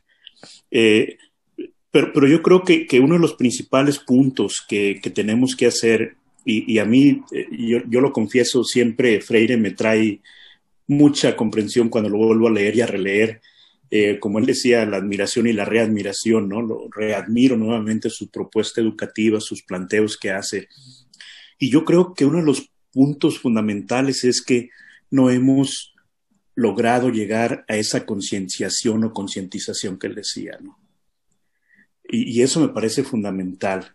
Aun y cuando trabajemos y planteemos los discursos de la pedagogía crítica, mientras tú no te vuelvas ese maestro progresista que Freire decía en cartas a quien pretende enseñar, la carta 4 específicamente, si a alguno le interesa, a alguna de ustedes le interesa, ahí Freire dice, estas son las características del maestro eh, progresista. Y ahí señala, la primera, la primera que es fundamental es la humildad. Y es una humildad no en que te tengas que someter a los otros, no es cobardía sino él lo señala una humildad que tenga el coraje y el valor de reconocer que tú no sabes todo, pero el que está contigo interactuando en, la, relación dialógica, en un espacio educativo, en una comunidad, sabe muchas cosas también diferentes a las tuyas, pero hay cosas que ellos saben que tú no sabes. Entonces, bajarnos eh, del nivel de que yo soy el experto porque tengo un, doctorado o porque leí a, Peter McLaren o a, cualquier otro que usted, Henry Giroux, y, les voy a soltar un rollazo, ¿no? Es sentarte en ese diálogo humilde para considerar, si tú no tienes humildad, no puedes considerar al otro capaz de entrar en diálogo contigo. Si tú sigues pensando que tú estás sobre los otros y los otros siguen abajo, no puedes establecer un diálogo. Y aparte, la humildad te tiene que llegar, te tiene que llevar a una humildad epistemológica para que tú tengas esa capacidad de convertirte en estudiante del que está compartiendo el espacio contigo, que se convierte en un proceso de enseñarte a ti también, de ser docente y discente. Entonces, esa es una, una función fundamental. La otra función o característica fundamental que Freire señalaba es la, tiempo después le llamó amorosidad, pero es el amor, que el amor esté presente y no, no amor romántico, sino es el amor de lo que haces, es la pasión por cambiar las cosas, es la pasión porque tus estudiantes o quien está compartiendo el espacio contigo tenga esa capacidad, alcance una capacidad de salir de esas situaciones límites que está enfrentando diariamente. Entonces, si no tenemos al menos esas dos, se menciona más, pero al menos esas dos, no podemos llegar a ayudar a otros a alcanzar la concienciación. Freire decía, eh, aunque él lo dijo en, aquellos tiempos y creo que no ha cambiado la, edición en español, él decía los hombres, pero yo lo voy a cambiar, yo digo los individuos, sea hombre o mujer, ninguno se educa solo. Nos educamos en comunión. Y eso es, lo fundamental, mediados por nuestro contexto, pero nos educamos en comunión. Si no logramos eso, de ser humilde, de ese amor y pasión por lograrlo, no podemos educar al otro ni educar a nosotros mismos. Por eso creo que lo fundamental es que no hemos logrado concientizar. Para mí, la concientización implica que tú logres una percepción de tu realidad, que te ubiques en esa realidad y dejes de ser un simple testigo de lo que pasa, ¿no? Porque aquí, por ejemplo, muchos de mis estudiantes, eh, y en México me ha tocado también, en, Colombia me ha tocado también que los profes decían, pues es que yo vi esto, ¿y qué hiciste? No, pues me hice para un adicto, ¿no? O les dije, ay, qué bárbaras son, ¿por qué se ríen de esta señora indígena, etcétera, ¿no? Pero no enfrentan, no, no defienden, no ponen una postura de respeto. Entonces, ser testigo no es suficiente. Tienes que ser consciente de tu realidad, del contexto en el que estás, pero dejar de ser testigo únicamente para que te muevas en, ese, en esa comprensión de tu propio ser, que te muevas a, alcanzar, a ser más, como Freire lo decía, y dejar de ser ese testigo para convertirte en una persona que denuncia, pero que también anuncia un mundo alternativo, un mundo diferente, como lo, lo, señalaba César, ¿no? O sea, el mundo feo, como Freire le llamaba, este mundo feo que tenemos, hay que denunciarlo, pero hay que presentar una alternativa, la anunciación y la denunciación que Freire señalaba. Entonces me parece que nos ha fallado alcanzar esos procesos de concienciación donde nosotros podamos mover a los estudiantes o a los maestros de ser simple testigo del mundo a ser un actor en el mundo y transformarte en un activista activista en el sentido que va a apoyar y va a defender las causas justas. Ah, hace poco, eh, platicando con, con McLaren, decía, el problema es que tenemos que partir del punto ético. La pedagogía revolucionaria que él plantea o la pedagogía crítica que yo planteo tiene una visión ética de estar con las causas justas y en contra de la, de la opresión. Entonces, yo creo que para las tres preguntas, es, ese un poco sería mi, mi planteo. Eh, nos ha faltado llegar a ser este, capaces de seguir la concientización y de ayudar a alguien a que alcance esa concientización. Yo no puedo concientizar a alguien. Tenemos que entrar en ese diálogo de humildad que yo les menciono para que puedas al menos al otro sacudirlo, a la otra sacudirla y sacudirte tú también cómo es que voy a lograr que este compañero o compañera alcance una visión más amplia para que pueda tener sentido en, engancharse en una, en una lucha eh, eh, por la justicia social, por ejemplo. Y si no tenemos esa humildad que yo les decía y eso, eh, ese amor, esa pasión, pues no vamos a poder llegar a las escuelas ni tender puentes. Eso nos ha faltado. Yo creo que es uno de, de los principales indicadores desde mi, desde mi punto de vista. Gracias, Luis. Perfecto. Gracias, doctor Luis. gracias. Este, doctor César Valdovinos. Sí, mira, yo creo que el doctor Luis hace un planteamiento muy claro sobre la crítica, la autocrítica que tenemos que hacer los pedagogos críticos sobre los procesos que hemos desarrollado.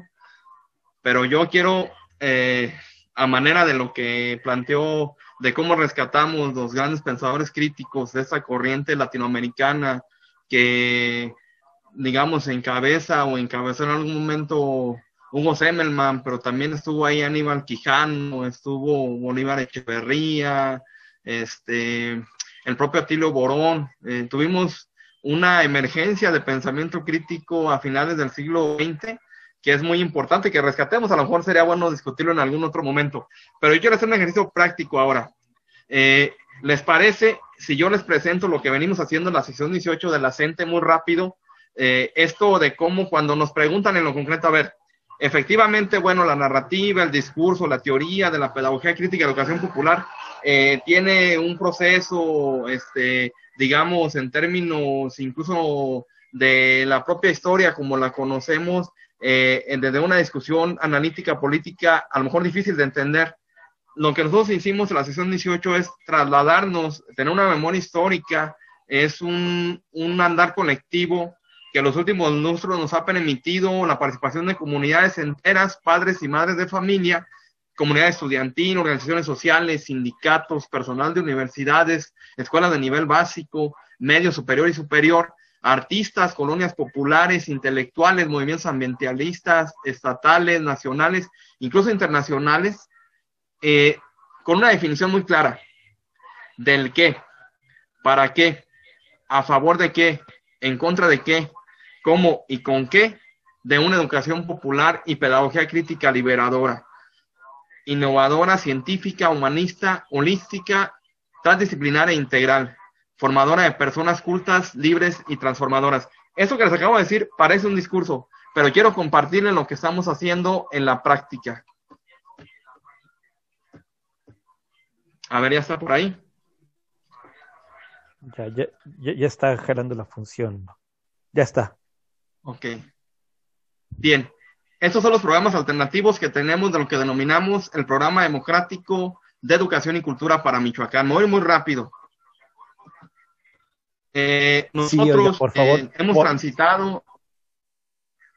Sí, sí, rápido. Solamente quiero dejarles algunos ejemplos. Miren, tenemos ejemplos de construcción que en tres grandes ámbitos, cuando nos preguntan qué hacemos en la comunidad, tenemos transformación en la escuela, que aquí lo voy a presentar muy rápido. Tenemos transformación en el currículo, pero también tenemos transformación en la comunidad.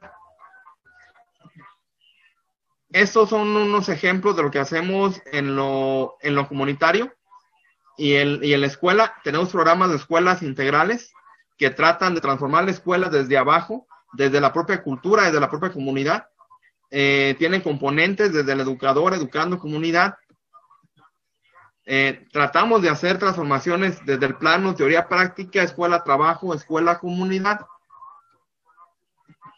y eh, definimos estos grandes eh, procesos de los que hablaba el doctor Huerta, desde Freire, para qué educar, cómo educar, en contra de quién y qué educar. Lo último que hemos hecho, quiero presentárselos muy rápido, es estas cartillas, miren.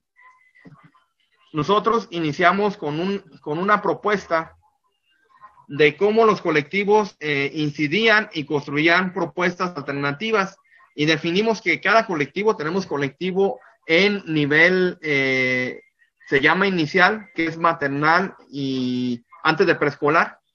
En este colectivo construyen cartillas cada semana. Tenemos colectivos pedagógicos en preescolar.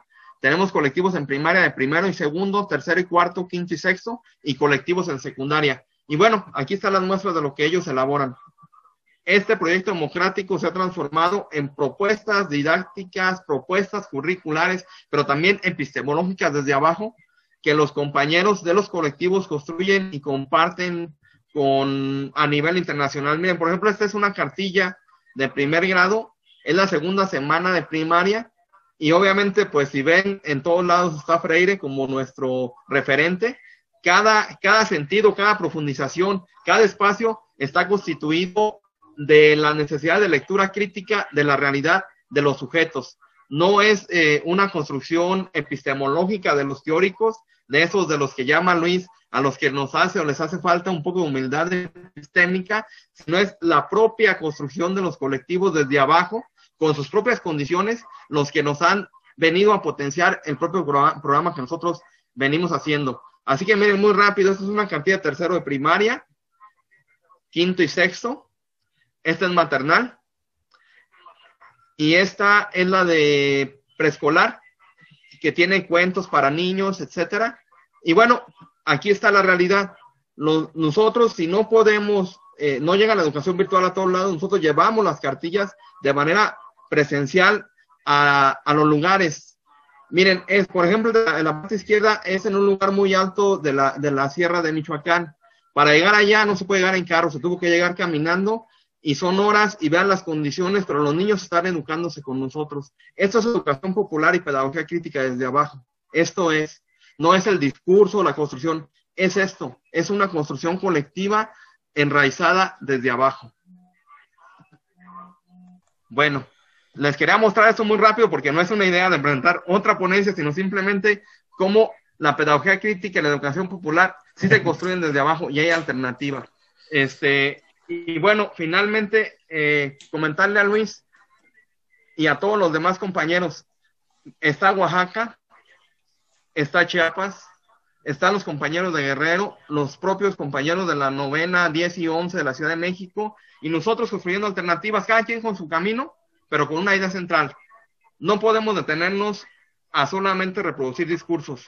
Hay que construir narrativas desde abajo, hay que construir epistemologías desde abajo, y es así, es con la gente, es con los colectivos y sintiendo con el corazón, porque eso nos dijo Freire, eso nos ha dicho los grandes pedagogos críticos, aunque Freire nunca se asumió como, como, como pedagogo crítico, se asumió como educador popular, nos han dicho, es así, construyendo en colectivo, con, con la razón, con eh, la potencia de la gente, como se hace pedagogía crítica.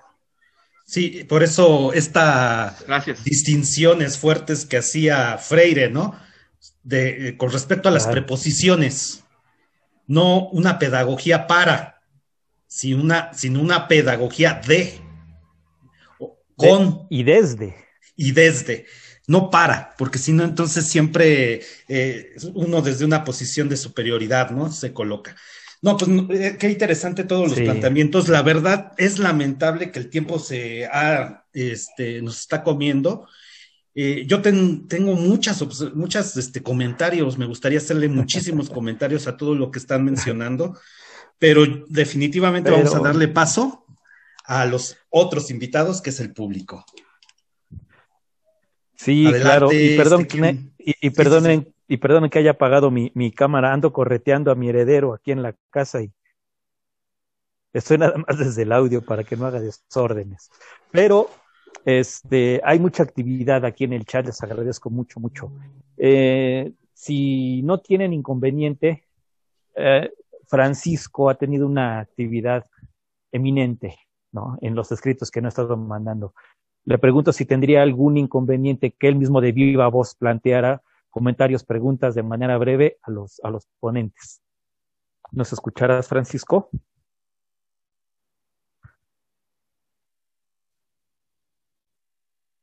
No, creo que ya no nos escucha Francisco. Porque hace varias preguntas y algunos comentarios. ¿Nos escuchas, Francisco? No. Bueno, eh, dice doctora eh, Elisa Hernández al doctor César, ¿cómo podemos... Eh, la leeré tal cual, espero no alterar el sentido o, que se capte el sentido de la, de la inquietud. Doctor César, ¿cómo podemos en contacto con los colectivos que están trabajando con los primeros grados de primaria? Yo creo que es como se pueden poner en contacto, me imagino, ¿no? Ha de ser la pregunta correcta la doctora Ana, iPhone es la doctora Ana, me parece, ¿verdad? De la misma manera tenía algunas preguntas. No sé si la doctora Ana quisiese plantearlas de, de, manera personal.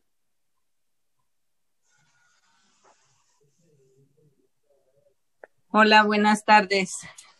Sí, ahí está. Buenas tardes. Aquí estoy. Ah, vieja conocida también allá del, del, del CETE. Perfecto. Gracias por andar por acá, oiga, qué buena onda.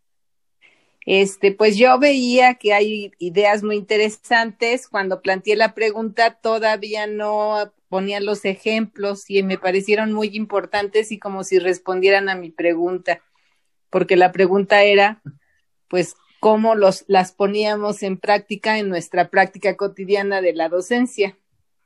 Y pues los felicito, estuvo muy interesante todo lo que explicaron de llevar la, la educación hasta, hasta Michoacán. Yo también participé en Chiapas llevando educación a los niños que no pertenecían a la SEP en una cosa que se llamaba, y se me acaba de ir el nombre, pero era un programa que funcionaba en lo que después fue la zona del movimiento de Chiapas.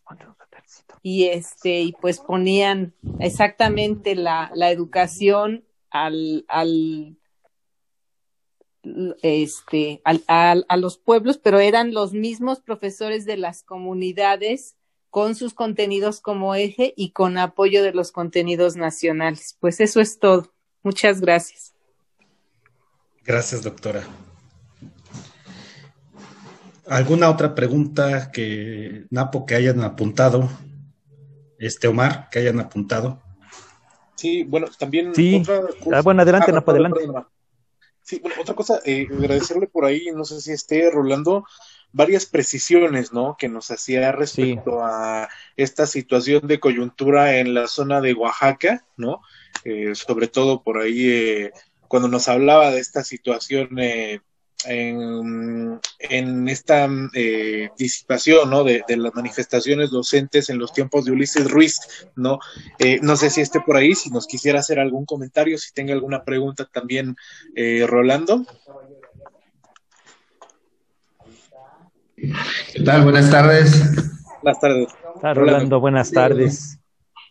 Este, cuando hablaba este, el doctor, me parece que el doctor Luis Huerta, Huerta, perdón, comentaba sobre la situación de Oaxaca, ¿no? Y efectivamente el papel que jugaron los medios de comunicación fue este, prácticamente el aparato ideológico del Estado que trabajó el asunto de la represión en el 2006. A mí no se me olvida porque justo en ese momento yo venía ingresando como profesor de primaria en ese, en ese año, en el 2005, a fines del 2005. Entonces, de que en mi primer año me tocó vivir esa etapa de lucha del movimiento magisterial que se dio el día 14 de junio del 2006. De hecho, el, la manifestación, el plantón, el paro indefinido, se estalló en el, el 26 de mayo del 2006 y se prolongó hasta el 25 de noviembre, cuando el presidente Vicente Fox y este, en el nombre de Dios dijo este señor que Abascal Carranza, ¿no? No vamos a reprimir. Y fue lo primero que hicieron el 25 de noviembre, cuando utilizaron los profesores, bueno, en ese momento el plan de acción era acercar el zócalo en, en, en la periferia del zócalo y cercar a los policías federales que habían ocupado el zócalo de la capital. Y en ese momento este, ya ellos sabían la acción y prácticamente al estilo 68 utilizaron grupos de choque que desde los edificios empezaron a tirar cohetes, empezaron a tirar bombas molotov en contra de la Policía Federal y la multitud que nos habíamos manifestado en ese momento nos encontrábamos en las distintas bocacalles. Sin embargo, no sabíamos que era una acción orquestada, bien organizada por parte del gobierno, por parte del Estado, en donde tanto en el centro estaban los policías federales como a las orillas había policías federales y estatales. Y entonces eso terminó en una brutal represión en donde muchos profesores, este, profesoras, este, fueron golpeados, fueron torturados, eh, profesoras fueron hostigadas sexualmente y fueron a dar hasta las cárceles de Nayarit. Entonces, eh, sí fue un escenario de verdad indignante y ese, decía, en, el 82 surgió el verdadero movimiento democrático magisterial, este, con, con este, la, lucha contra el, el, el sindicalismo charro. Sin embargo, pues en el 2006 fue como la etapa más álgida que alcanzó el movimiento, porque en esa época se constituyó la Asamblea Popular de los Pueblos de Oaxaca.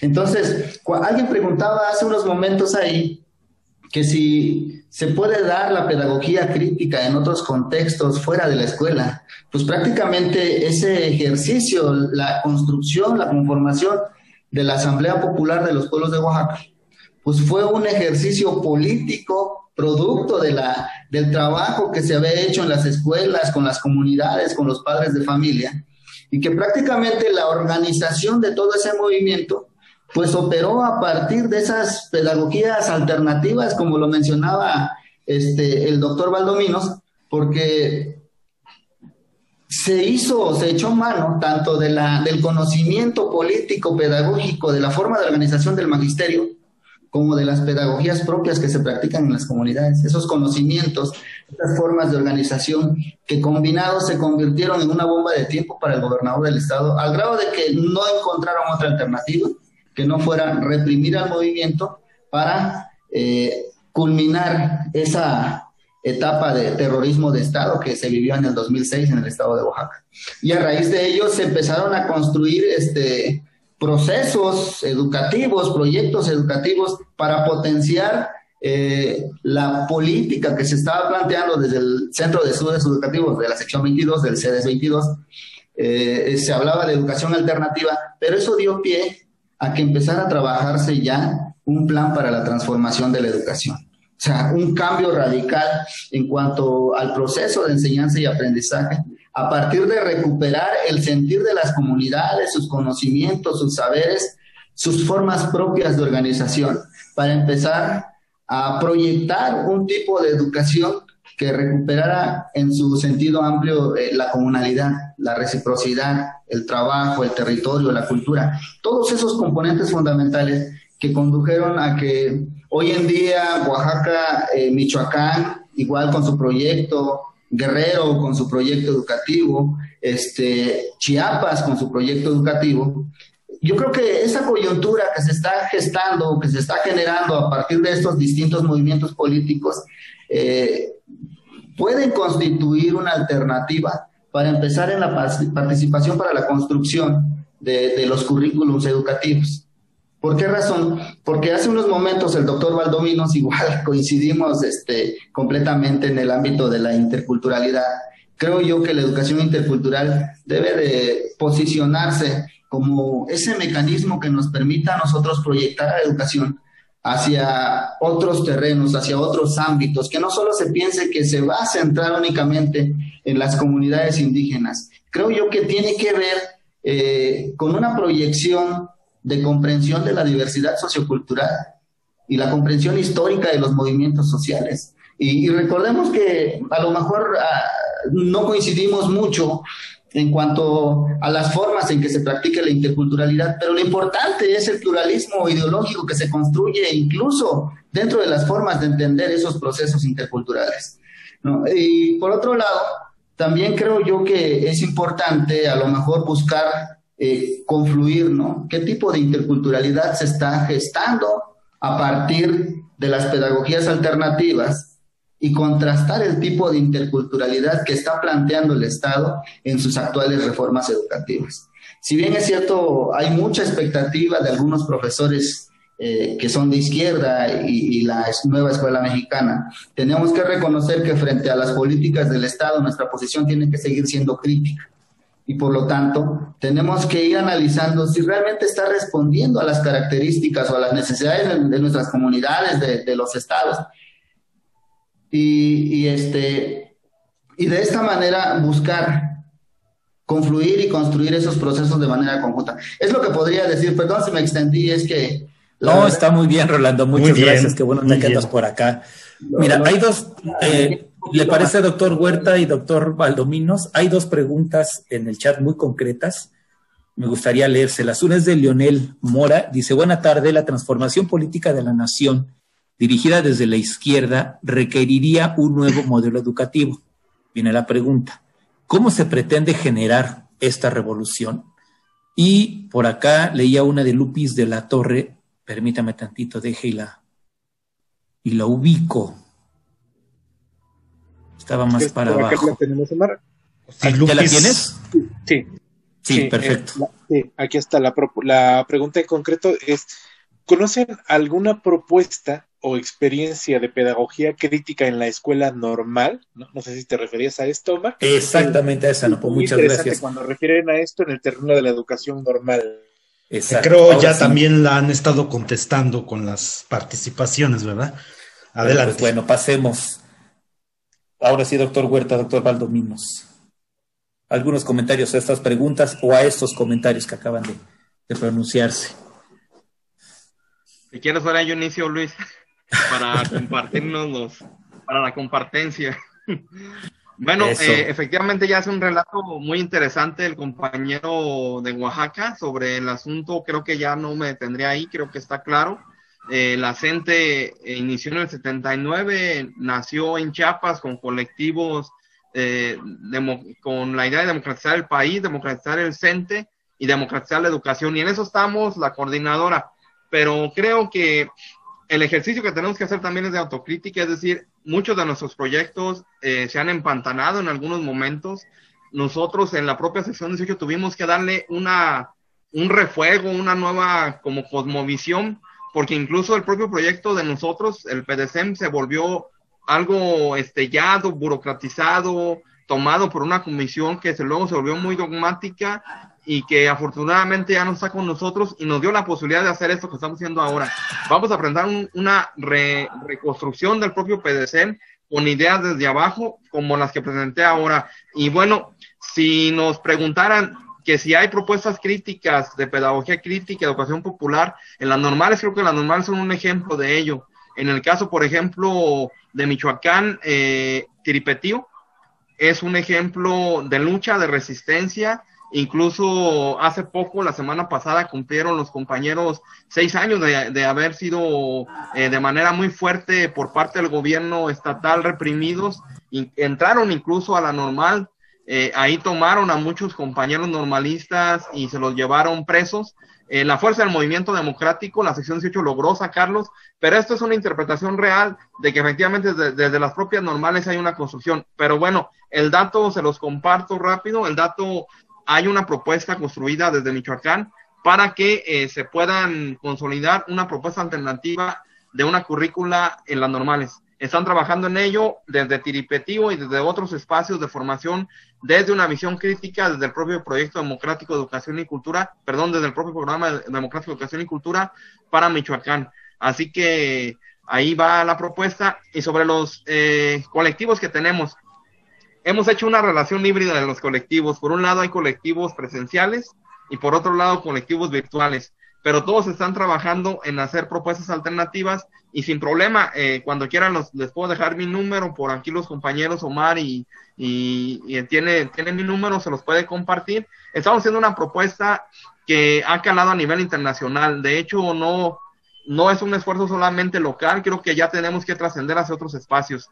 Y esta es la idea de la pedagogía crítica. Sí, eh, alguna vez, a lo mejor Luis Huerta tiene más el dato, el propio Quincho, el propio McLaren, incluso Luis, eh, hicieron un documento que se llamaba Pedagogía Crítica en dónde estamos, algo así era un libro, no sé cómo se traduzca en, en español, pero ahí hubo un primer balance de cómo iba la pedagogía crítica.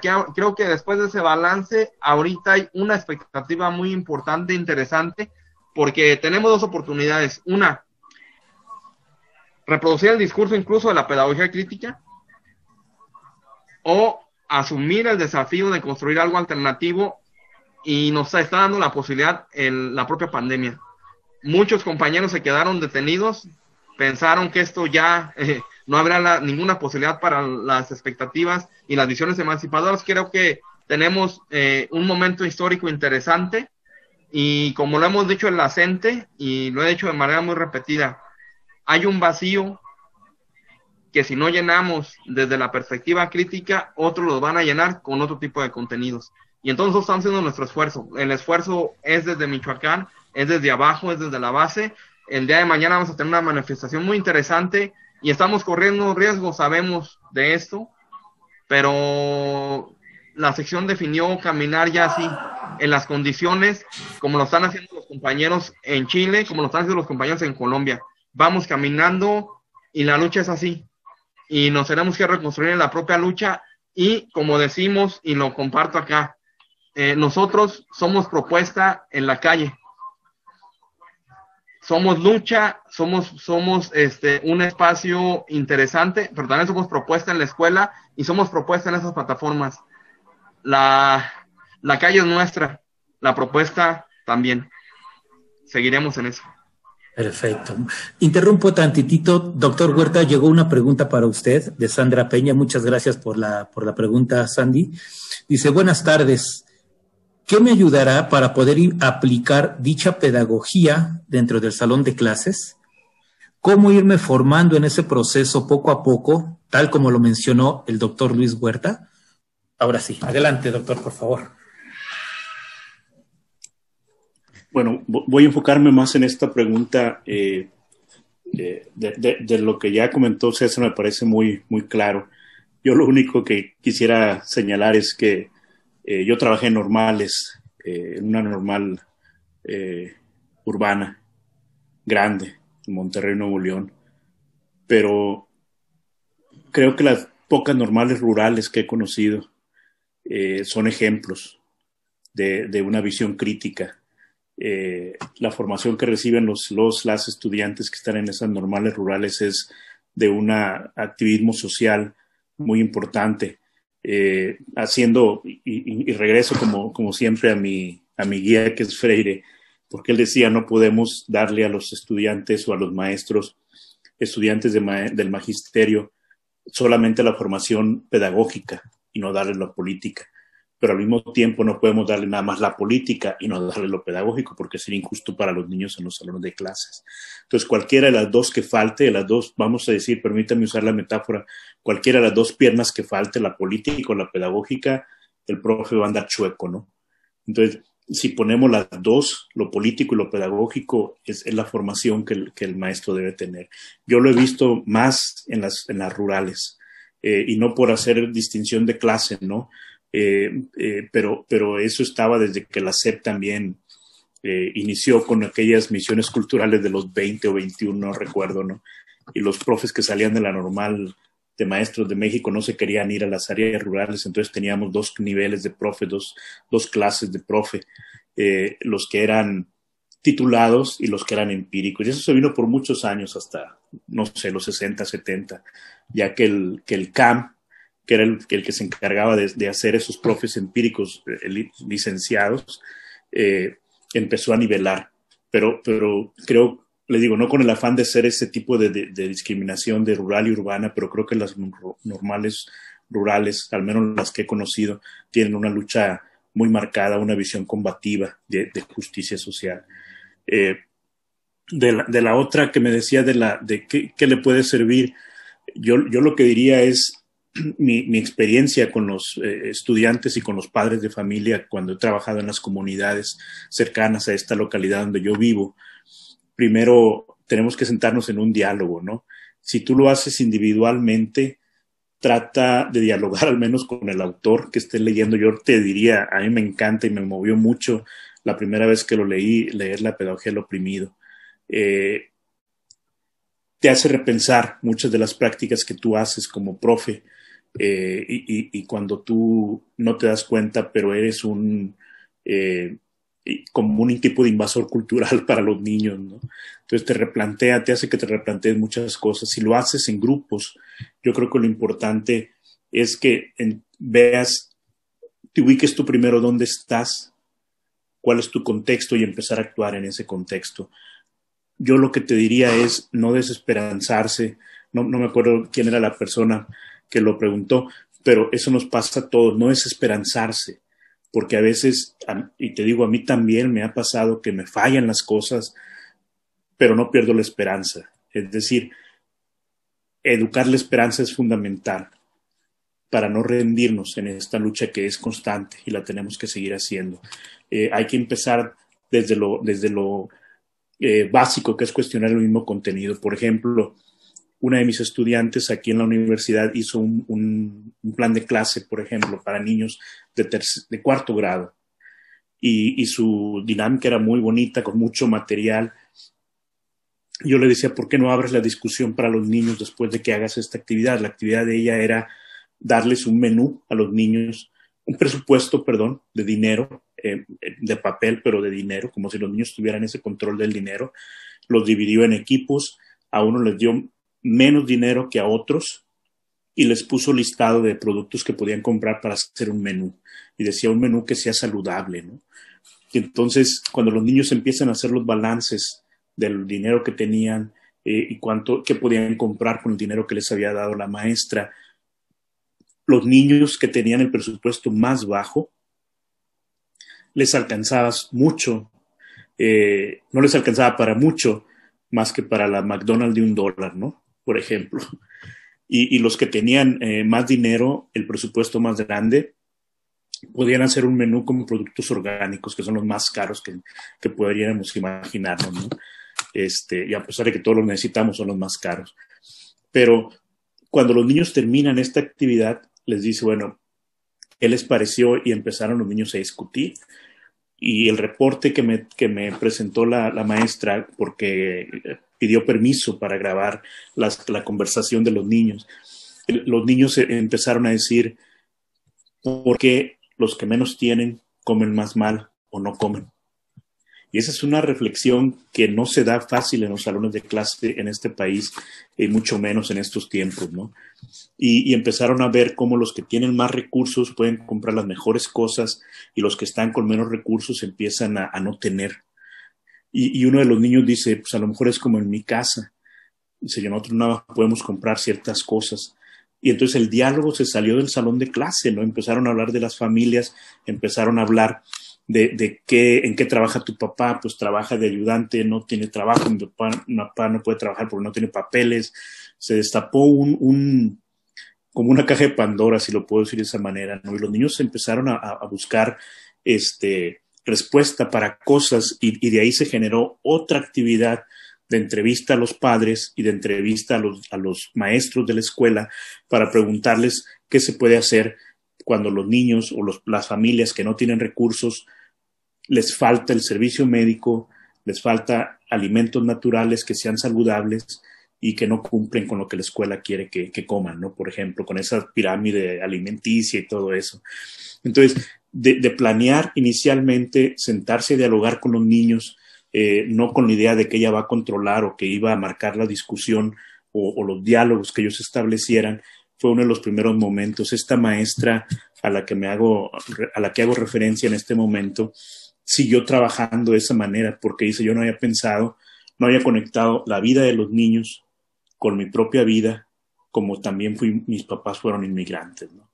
Y entonces a partir de ahí tomó conciencia eh, y la ha seguido desarrollando, o sea, no fue en una vez para siempre, sino es un proceso que es continuo, tiene que darse constantemente esa reflexión eh, sobre tu práctica, sobre tu ser y sobre tu compromiso en el trabajo con los niños. No, no sé, eh, eh, lo que yo digo es intentarlo, no rendirse, no, no desesperarse en ese sentido. ¿no? Claro. Pues muchas gracias, doctor Luis Huerta, y creo que con esto pues sí quedan muchos temas sobre la mesa. En, realidad hay cuestiones que se tienen que trabajar mucho, cómo trasladar, por ejemplo, todas estas experiencias que se dan en las comunidades indígenas, que han sido muestra en algún momento de movimientos sociales y culturales bastante fuertes, cómo trasladarlo a, las, a las ciudades, por ejemplo, sobre todo pensando que somos en México el 80% de los habitantes estamos en las ciudades. Y así como esos temas otros, ¿no? Temas del aula, temas de la cultura, temas del lenguaje, de por qué es necesario crear nuevos lenguajes, dónde están las alternativas, dónde se empiezan las alternativas. Pero bueno, pues el tiempo es este es corto. Implacable, es, implacable nos avasalla, sobre todo en estos tiempos líquidos. Sí, caray. Y pues, se queda una, perdón, Giorgio, se queda una pregunta de Lionel Mora, nos disculpamos, no, ya no hay tiempo para poderla abordar. Se queda en el chat, sin embargo, este, ya tendremos oportunidad tal vez de ponernos en contacto, si lo deseas, ponerte en contacto con los doctores que de muy buena fe están dispuestos a, seguir aceptando sus, cuestionamientos, sus preguntas para que este tema continúe, ¿no? Y les propongo a los doctores que si gustan dejar en el chat algún modo de, o algún medio de contacto, pues nos va, va a este, favorecer a las personas que quieren consultarlos. Claro, ¿no? Eh, a las 7 de la noche el doctor César Valdovinos tiene otro evento, por lo que le volvemos a agradecer haya tenido la, la, la, voluntad y la disposición para estar con nosotros hoy. Mil gracias, doctor Valdovinos. Le prometimos terminar temprano y vamos a terminar temprano para que pueda ingresar al, al siguiente evento. Están cordialmente invitados Prudencianos, ¿cuál es el apellido del doctor Prudenciano Moreno? muchas gracias, sobre investigación. Iba a hablar sobre la formación de los investigadores o formación e investigación en pedagogía crítica o desde la pedagogía crítica, ¿no? Eh, antes de despedirlos de manera formal, les recordamos que el 9 de noviembre tenemos nuestra siguiente mesa de este grupo que hablará sobre la historia de las pandemias. Ya les estaremos haciendo llegar la, la, invitación por los medios acostumbrados. Y, pues abramos nuestros micrófonos. Exactamente, abramos, los invitamos, les invitamos a que abran sus micrófonos y despidamos con un gran y caluroso aplauso, aplauso. como solo los mexicanos sabemos agradecer la participación del doctor Huerta. Gracias a la participación de todos. Muchísimas, muchísimas Felicidades, excelente participación. Gracias, gracias. Gracias, gracias a los doctores. Esta serie es producida por la Red Multidisciplinaria sobre Formación y Educación. Se permite la reproducción parcial o total del contenido siempre que sea citada la fuente y no persiga fines de lucro.